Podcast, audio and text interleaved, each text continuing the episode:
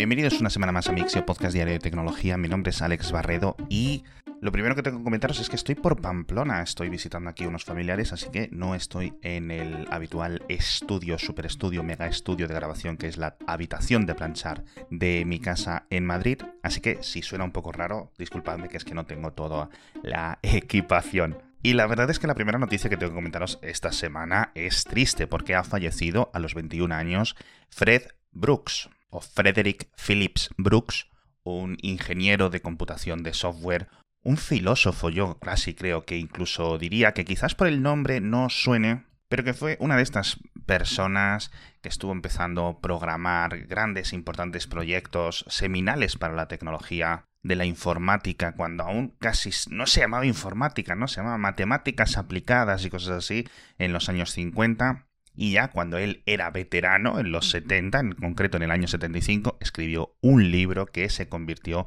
en una absoluta referencia para la gestión de equipos de desarrollo de software, que se titulaba El mítico hombre mes. Y fue en ese libro, que por el título yo muchos ya lo conoceréis, donde se acuñó la ley de Brooks, que indicaba cuando se incorpora una persona en un proyecto de desarrollo de software, este proyecto se ralentiza, es decir, que se frena en lugar de acelerarse. Esta cita quizás la habréis escuchado en otras versiones, también un poco más poéticas de la, pluma del propio Brooks, por ejemplo, nueve mujeres no pueden tener un bebé en un mes. Y como tantas y tantas leyes dentro del mundo de la informática dentro del mundo del desarrollo de software, de hardware, etc., esta es una simplificación, pero que realmente escondía un montón de verdades que por entonces, en los años 70 y los años 80, no eran evidentes. El desarrollo de software era un concepto completamente nuevo y no se le podrían aplicar los estándares de desarrollo industrial. Bueno, pues si tengo 50 obreros y me hacen un tornillo por hora, si tengo 500 obreros, tendré 500 tornillos a la hora. Bueno, pues no, no ocurre lo mismo con los programadores. Así que es una triste pérdida para el mundo. Os dejo en las notas del episodio para que veáis sobre la ley de Brooks, para que leáis y sepáis muchísimo más sobre su vida y obra y sobre todo sobre esta novela de el, bueno, novela no, este ensayo de El mítico hombre mes. Otra forma de decir la ley de Brooks, por cierto, que también me hace mucha gracia y que seguro habéis visto mil veces citada por ahí, yo creo que quizás un poco menos popular que la metáfora de las mujeres embarazadas es que lo que un programador puede hacer en un mes, dos programadores lo pueden conseguir en dos meses, que siempre me ha hecho muchísima, muchísima gracia. En fin, que descanse en paz porque nos vamos a hablar, y me vais a perdonar la expresión, de dos de los payasos oficiales del reino, de Elon Musk y Donald Trump este fin de semana ha ocurrido algo rarísimo. Y es que Elon Musk, que ya sabéis que es el dueño de Twitter, puso una encuesta en su cuenta de Twitter diciendo, oye, ¿le reactivamos la cuenta a Donald Trump? Ganó el sí, como con un 60% de los votos aproximadamente, millones y millones de votos obviamente anónimos, porque es como funciona este sistema de Twitter. Y dicho y hecho, en cuanto finalizó la encuesta, le reactivaron la cuenta a Donald Trump. Aquí es donde empieza la parte más circense, la parte donde salen los payasos al centro de la pista. Primero porque el propio Elon Musk dijo que no iba a haber ningún cambio de políticas ni de grandes reactivaciones de cuentas de que estaban baneadas permanentemente hasta que un consejo que iba a implementar se reuniera y empezara a tomar decisiones y que iban a tardar meses en hacerlo, etc. Y no, básicamente ha dicho, mira, vamos a hacer una encuesta y listo. ¿Y qué es lo que ha ocurrido? Pues que Donald Trump, que ya sabéis que le quitaron su cuenta de Twitter hace unos dos años, si no recuerdo mal, por unos temas o por todos aquellos temas de la insurrección en Estados Unidos y los ataques a diferentes políticos, ha dicho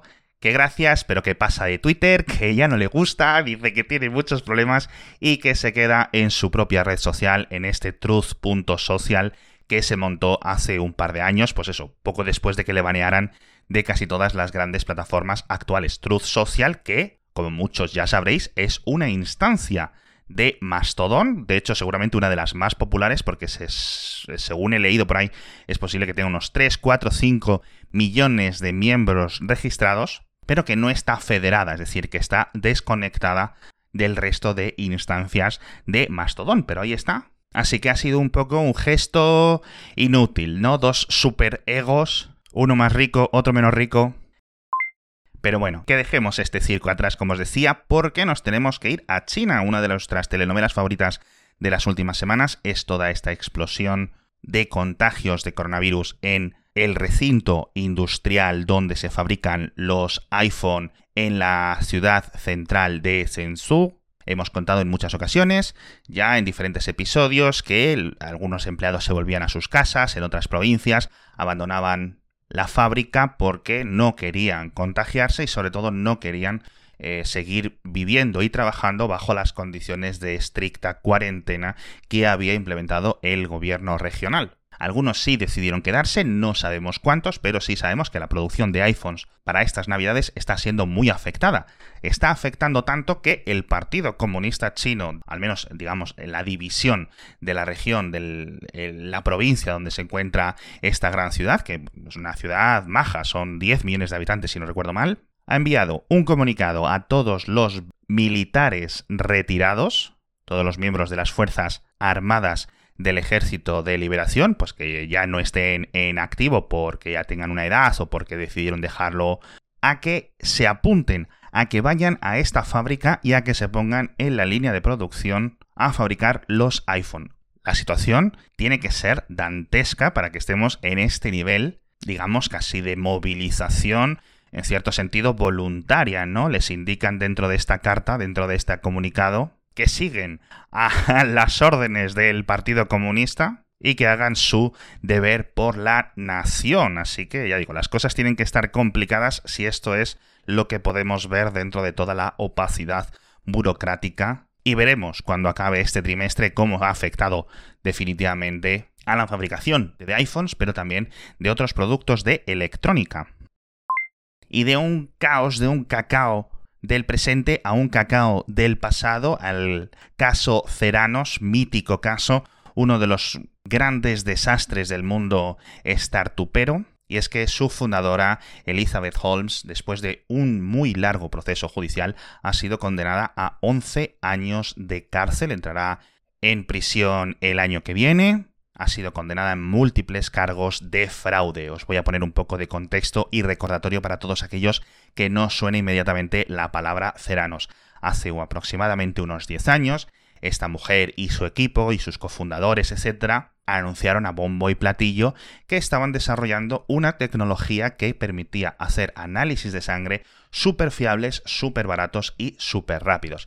Entonces, claro, esto era una startup biotecnológica que prometía revolucionar muchísimas, muchísimas, muchísimas cosas y todos los grandes fondos de inversión de capital riesgo corrieron a darle todos los millones posibles porque de verdad esto era como en plan el iPhone de la medicina, ¿no? ¿Qué es lo que ocurría? Pues como podéis imaginar, a una persona que le han acusado de fraude es que las máquinas no solo no funcionaban, no solo la tecnología no estaba ahí, sino que estaban utilizando máquinas mucho más caras, por ejemplo, de otros fabricantes médicos, en secreto para hacer estos test. Es decir, que decían, mira, lo vamos a analizar con nuestra máquina, pi, pi, pi, pi, pi, me voy a la habitación de atrás. Y salían con los análisis, ¿no? Todo esto empezó a dejar mosca a algunas personas, un gran periodista del Wall Street Journal comenzó a investigarlo, comenzó un poco a desentramar y hacer público un montón de revelaciones que acabó en un libro devastador y acabó con la propia Elizabeth Holmes y con otros ejecutivos acusados de fraude. Y tenemos muchas más noticias de tecnología que contaros, pero ya sabéis que esta es la semana del Black Friday. Aún es lunes, pero ya sabéis que yo personalmente lo he comentado por ahí, no tenía muchas intenciones, pero estoy viendo ofertas golosas. El caso es que en esta ocasión, otros años sí hemos tenido patrocinadores durante el Black Friday de tecnología, pero en esta ocasión me complace mucho, muchísimo daros a conocer que el patrocinador de la semana del Black Friday 2022 para Mixio es Maximiliano Jabugo.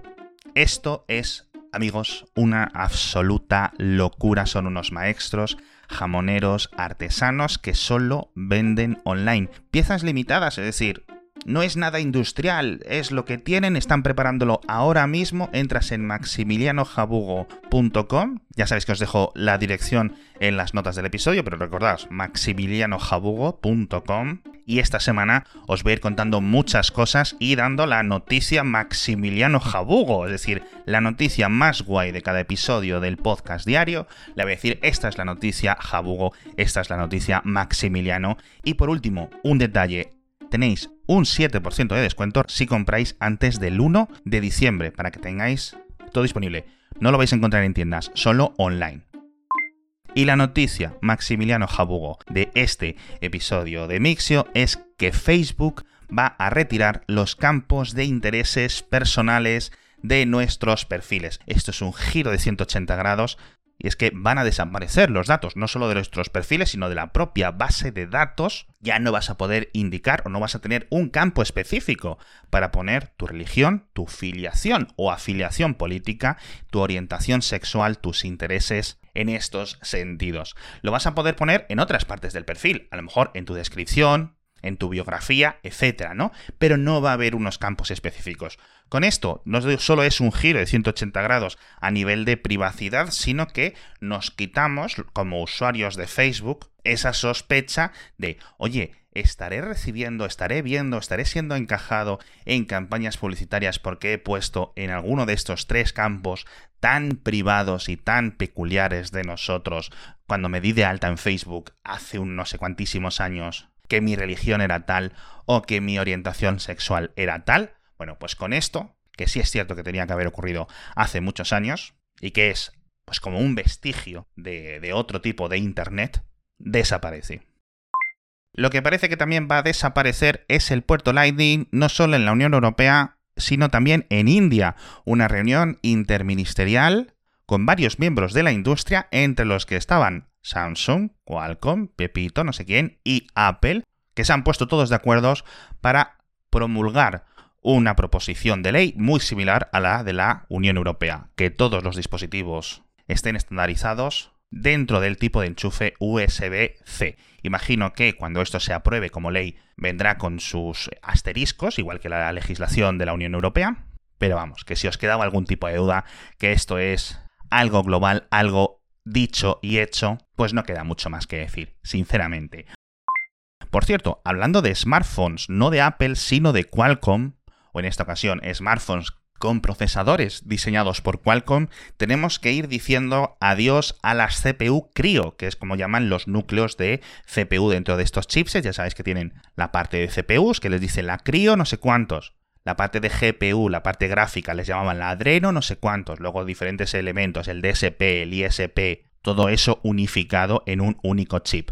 Bueno, pues vamos a decir adiós a los Crio y tenemos que decir hola a los Orion, que los empezaremos a ver en 2023 y como lleva Qualcomm prometiendo ya por lo menos dos añitos, van a estar basados en la tecnología de Nubia, esta startup fundada por ex ingenieros de Apple con la que en principio, Qualcomm promete ponerse no solo quizás a la altura de los procesadores de Apple Silicon que siguen yendo a la delantera sin ningún tipo de dudas, sino incluso superarlos, y no solo para smartphones, no solo para tabletas, sino también para portátiles, con lo cual tenemos que estar muy vigilantes porque a lo mejor podemos tener buenos portátiles, buenos ordenadores con un muy buen rendimiento utilizando la tecnología o la arquitectura ARM, mejor dicho, que no solo sean ahora mismo los de Apple. Pero bueno, tenemos algunas más noticias para acabar el episodio de hoy. Tenemos que hablar de El Salvador otra vez, que yo lo siento mucho, pero ya sabes que casi cuando hablamos del Salvador hablamos de Bitcoin. Y es que a pesar de las pérdidas millonarias de las anteriores inversiones, las anteriores compras de Bitcoin, el presidente del país, Nayib Bukele, se ha comprometido ahora a comprar un Bitcoin cada día. Obviamente no con su dinero, sino con el dinero de todos los salvadoreños. No sabemos si esta apuesta, porque al final es lo que es, le saldrá bien o le saldrá mal, pero bueno.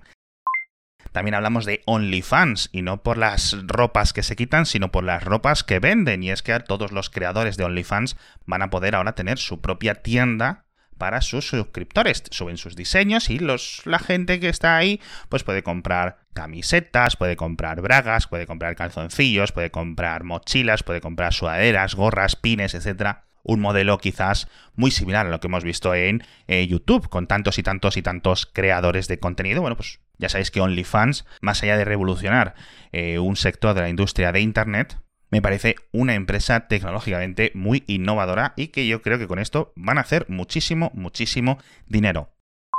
También hablamos de una visualización increíble e interactiva sobre las emisiones de CO2 a nivel global. De verdad, tenéis que entrar porque os permite ver en una bola del mundo o dividido por países o podéis ir navegando todas las grandes fábricas, todos los grandes pozos, todas las grandes minas, las rutas de transporte marítimo, las refinerías, etcétera, todos esos grandes puntos negros, por decirlo así, donde se emiten la mayor parte de los gases de efecto invernadero. Entonces, pues a lo mejor si pincháis en España o pincháis en México, pues podéis ir viendo una cementera, mira, una mina, mira, un pozo de petróleo, mira, una refinería de no sé qué. Y ahí podéis ver que, además de las ciudades, además de los coches, además, digamos, de la suma de nuestro comportamiento individual, son estos grandes actores, estos grandes emisores a nivel industrial los que están realizando el grueso de las emisiones de CO2. Por eso es tan importante